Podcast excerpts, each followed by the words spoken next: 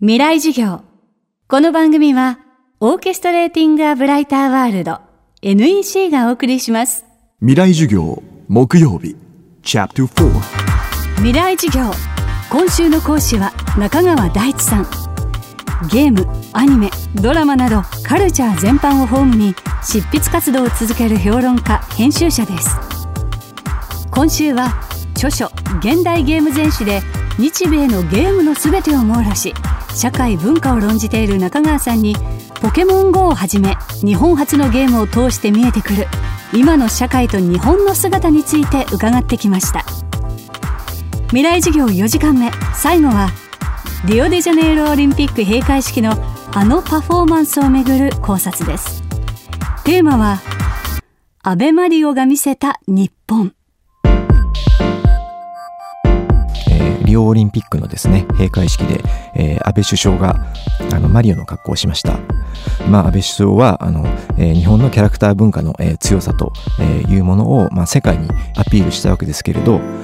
まあ、これが特に重要だったのはゲームを初にしたキャラクターだったということが非常に大きいかなと思います。まあ、日本のキャラクター文化の強さというのは、まあ、他にもやはり、まあ、ジブリのキャラクターだったりだとか、まあ、あのジャパニメーションとして世界にインパクトを与えたアニメーションの作品もあってそこからのキャラクター文化もあったんですけれどその中でとりわけ強かったのがゲームのキャラクターだったと、えいうことを安倍首相がやったあのマリオはあの示していたと思います。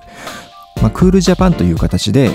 ゲームアニメという形であの一括りに、えーされますけれどアニメの場合はどうしても、まあ、言語の問題があって現地の言葉に吹き替えなければいけなかったりどうしてもその日本的なストーリーテリングの特殊性だったりだとかどうしてもある一定層に愛好者が限られてしまうんですけれどゲームの場合はもう誰もが自分の分身として感情移入をしてあの操作することができるという特徴がありますのででそれによって日本初のキャラクターというものがとりわけ強くあのゲームの場合は浸透することができたということがあると思います。で、あの、リオオリンピックの閉会式で登場してきた、えーマリオや、えパックマンといった、えキャラクターというのは、まだあのゲームのですね、あのグラフィックが貧弱だった8ビットの時代に作られたドット絵での簡素なデザインで作られたあのキャラクターを出発点にしているというのが非常に大きかったかなと思います。おそらく、えーマリオや、えーパックマンといったキャラクターを世界の人たちが最初に触れた時には、えーそれが日本という、えローカルな国で生まれたコンテンツだとは認識してなかった可能性が高いと思います。そのようにあの日本が持っていた、えそのキャラクター造形の、えセンスというものが、ね、8ビット時代のですね、え制約された表現の中で、まあ、発揮されることによってそれがなんていうか簡素な表現だったからこそ、え世界中の人々の、まあ、現象的なあの感性に、え訴えかけることが、えできてその結果非常にその、まあ、日本というローカリティに縛られない、えユニバーサルなものになっていたと思います。そのシンプルなものに生命感を託すのに長けた日本の、センスというものが非常に強く発揮されてそれが世界中の人々の、文化に依存しないあの人間としての、パターン認識のベーシックな部分に訴えかけていたということを、えーアベマリオが、受けたことで示していたのではないのかなと思います。最後は中川さんが新刊「現代ゲーム全史文明の遊戯史観」からの執筆を通じて感じたこと。そして若い世代へのメッセージです。まあ、西洋のですね、えーゲームの文化というのは遡るとですね特に古代ギリシャでオリンピックという競技大会が生まれたようにもともとはあの都市国家間のですね戦争の代替手段として競技大会のようなものが生まれていて、まあ、つまり現実とは違うルールによってあの勝ち負けをですねえーはっきりさせるというそういう勝負をつける競技の文化といいますか、えーそういったものがその欧米圏のゲームの根底にはあると思います。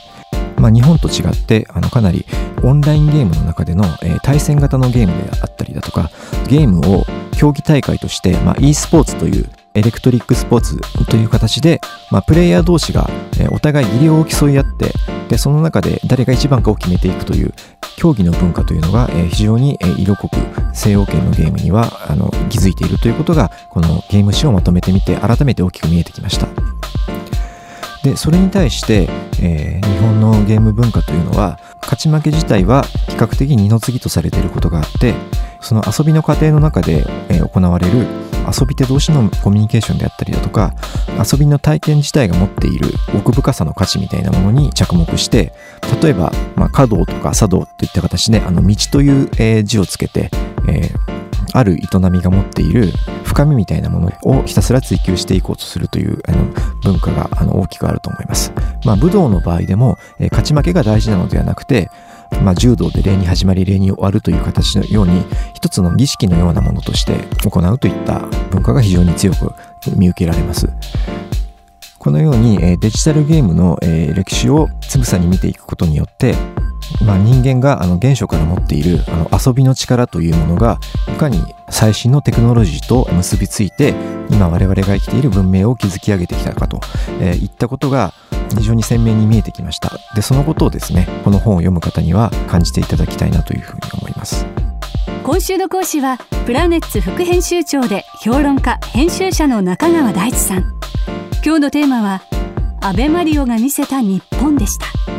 中川さんの新刊現代ゲーム全史文明の遊戯史観からは早川書房から発売されています。未来授業来週は国立科学博物館人類史研究グループ長で現在開催中のラスコー展を監修した海部陽介さんの授業をお届けします未来授業この番組はオーケストレーティング・ア・ブライター・ワールド NEC がお送りしました。